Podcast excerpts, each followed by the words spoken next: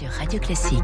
7h54, nous continuons de parler de ce premier tour législatif avec Cécile Cornudet des Échos et Bruno Jambard, le vice-président d'Opinionway. Les ministres, une quinzaine de ministres sur la ligne de départ pour ces législatives. Pour certains, Cécile, ça s'annonce quand même euh, très chaud. Je pense à Amélie de Montchalin, je pense à Stanislas Guérini ou à Clément Beaune.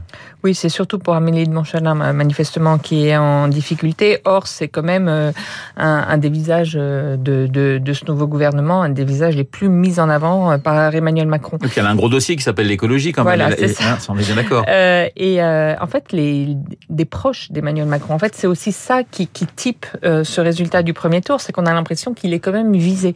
Il y a aussi Richard Ferrand, président de l'Assemblée Ouais. nationale, qui est peut-être pas en difficulté, mais qui est quand même en, en, en, en, pas- en beaucoup moins bonne posture Il que la 20 dernière points fois. par voilà. à 2017. Euh, Christophe Castaner perd aussi Ouais. beaucoup.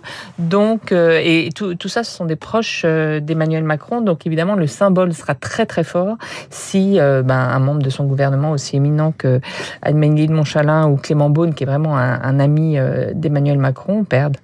Elisabeth Borne est à 34%, je crois, dans, sa circonscription du, Calvados. Bruno, c'était la circonscription qui avait le plus voté Macron en 2017.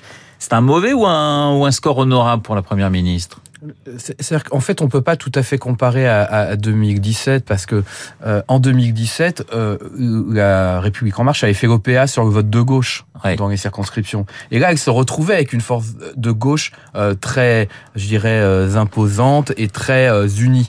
Et donc, dans beaucoup de circonscriptions et c'est le cas notamment pour Amélie de Montchalin, euh, ce vote de gauche s'est réveillé mais n'a pas voté ce coup-ci massivement pour la République en marche et donc euh, la situation est plus difficile. Ça reste euh, à mon avis quand même un, un score tout à fait honorable pour Elisabeth Borne et, et elle n'est pas en difficulté dans sa circonscription, ce qui effectivement n'est pas le cas d'Amélie de Montchalin pour qui ça va être beaucoup plus difficile. Vous parliez de la droite précédemment.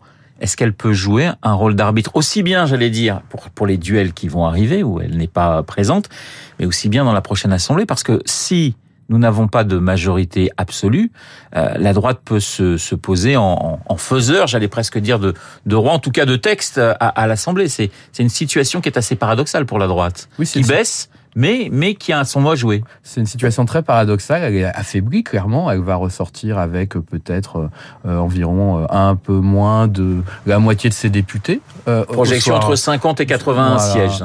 Donc, euh, donc ce sera, c'est c'est une résistance, mais euh, compte tenu de son score à la présidentielle, mais c'est quand même une vraie baisse par rapport à 2017 en nombre d'élus attendus. Et en même temps, peut-être qu'elle aura un rôle beaucoup plus important qu'en 2017 s'il n'y a pas de majorité absolue. Mais vous l'avez dit, je pense que le premier rôle qu'elle va jouer, c'est dans les circonscriptions. Que vont faire ces électeurs quand le candidat de droite est éliminé et qu'il y a un duel entre la gauche et la République en marche? S'ils votent massivement pour la République en marche, ça va probablement euh, aider la République en marche et, et- le, bloc ensemble à avoir la majorité absolue. Et donc il y a une forme aussi de paradoxe pour l'électeur de droite, c'est que plus il votera pour la majorité dans ces duels, plus je dirais il affaiblira d'un certain point de vue le rôle des députés de droite à l'Assemblée. Et une difficulté pour Emmanuel Macron, c'est qu'il va devoir parler à cet électorat de droite. Ouais. Donc, le premier tour de la présidentielle, campagne à droite pour parler aux électeurs de droite. Deuxième tour, campagne à gauche pour parler aux électeurs de gauche.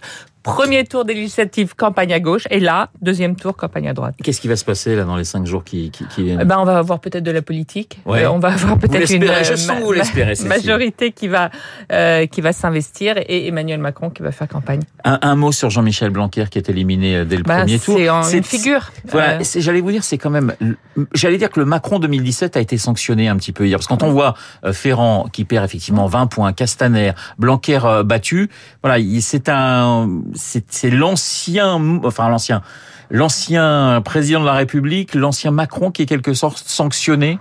Oui, sa et- politique entre 2017 et aujourd'hui. Oui, et sa méthode aussi, et d'une certaine façon, Macron 2 n'a pas voté pour Macron 1 quand il, il- il change complètement de méthode en disant euh, euh, réformer sabre clair, ça fonctionne pas, Jupiter, ça fonctionne pas, faut faire avec euh, la société civile et les partenaires sociaux. C'est lui-même qui finalement euh, euh, sanctionne sa façon de faire de le- du premier quinquennat. Bruno. Ça pose aussi la question de, de l'absence de construction d'un parti présidentiel euh, vraiment comme l'ont fait ses prédécesseurs. Dans un, probablement dans une autre majorité, on aurait donné à Jean-Michel Blanquer une circonscription dans laquelle il n'avait aucune chance d'être en difficulté.